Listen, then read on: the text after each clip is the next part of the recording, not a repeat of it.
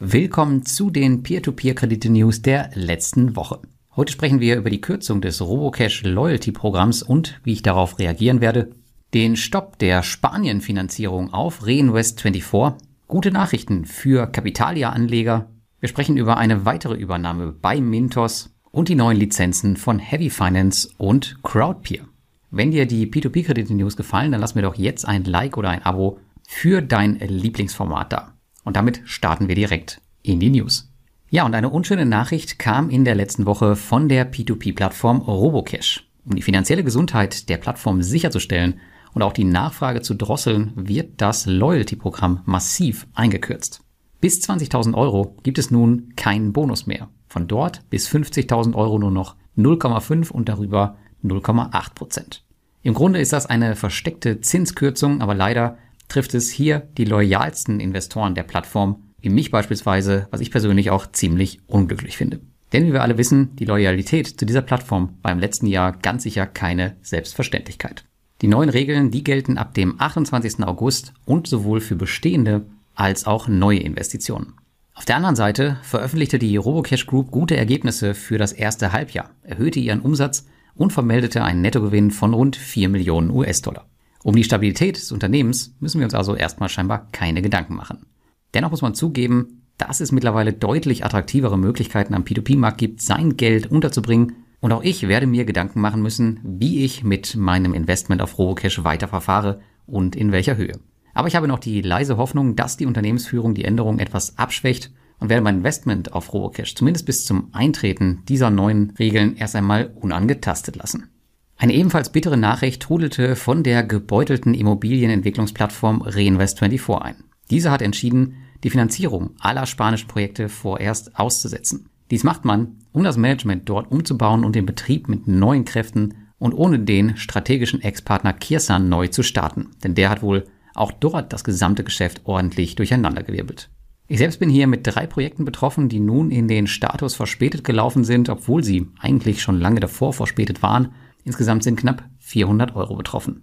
Ich hoffe jedoch, dass diese zurückkommen und Reinvest24 hier ein gutes Ende findet. Die Wahrscheinlichkeit ist hierbei auch recht hoch, da alle Immobilien meinem Wissen nach der eigenen SPV von Reinvest24 gehören. Eine Zeit, wie lange man nun warten muss, bis die Zahlungen weiterlaufen, gab man nicht mit auf den Weg.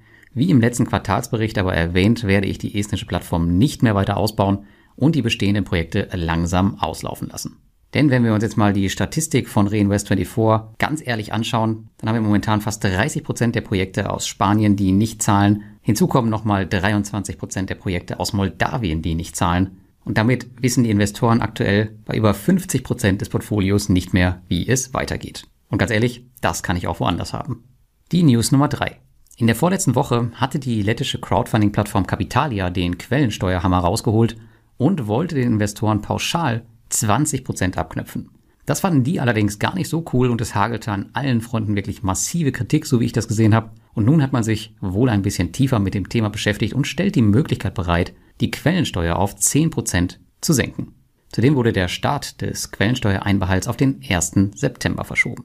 Um die Quellensteuer von 20 auf 10% zu senken, müssen Investoren das allseits beliebte Steueridentifikationszertifikat vom Finanzamt bestätigen lassen und zur Plattform schicken. Dieses muss dann jährlich aktualisiert werden. Die 10% Quellensteuer können dann problemlos gegen unsere Kapitalertragssteuer gerechnet werden, wo du dann entsprechend weniger bezahlst. Capitalia ist ein schönes Beispiel dafür, was Investoren ausrichten können, wenn der Großteil dieser einmal richtig auf den Tisch haut und seine Unzufriedenheit äußert. Große Plattformen wie Robocash mögen hier einen gewissen Spielraum haben, was Investorenschwund angeht, kleinere jedoch nicht. In unserer News Nummer 4 geht es jetzt um Mintos. Nach der Übernahme von Zenka durch Sun Finance vor einigen Wochen konsolidiert sich die Kreditgeberlandschaft weiter. In der letzten Woche gab die Eleven Group, Mintos größter Kreditgeber, bekannt, dass man das angeschlagene Unternehmen Express Credit übernehmen werde. Hier haben viele Investoren Rückforderungen, so auch ich. Ob diese alten Rückstände jedoch nun unter die Gruppengarantie von der Eleven Group fallen, wage ich zu bezweifeln, auch wenn das sicherlich ein feiner Zug wäre und die Ausstände auch für eine solche Gruppe nicht sonderlich viel wäre. Aktuell sehen wir auf Mintos einen wirklich interessanten Trend. Es ist schon seit Ewigkeiten kein Kreditgeber mehr hinzugekommen, vermutlich weil sie nicht die neuen Anforderungen erfüllen oder nicht erfüllen wollen, zu denen Mintos seit Erhalt der Lizenz 2022 verpflichtet ist. Stattdessen sehen wir große Kreditgeber, die kleinere schlucken und so ihr Kreditportfolio günstig geografisch erweitern können.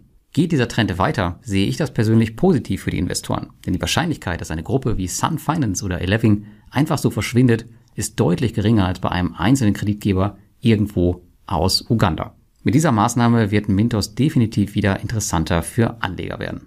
Und damit kommen wir dann zu unserer letzten News. In den letzten beiden Wochen haben gleich zwei Unternehmen aus Litauen die neue europäische ECSP Crowdfunding Lizenz erhalten. Am 20.07. erhielt sie die Agrarplattform Heavy Finance und letzten Freitag dann die Peerberry-Schwesterplattform Crowdpeer.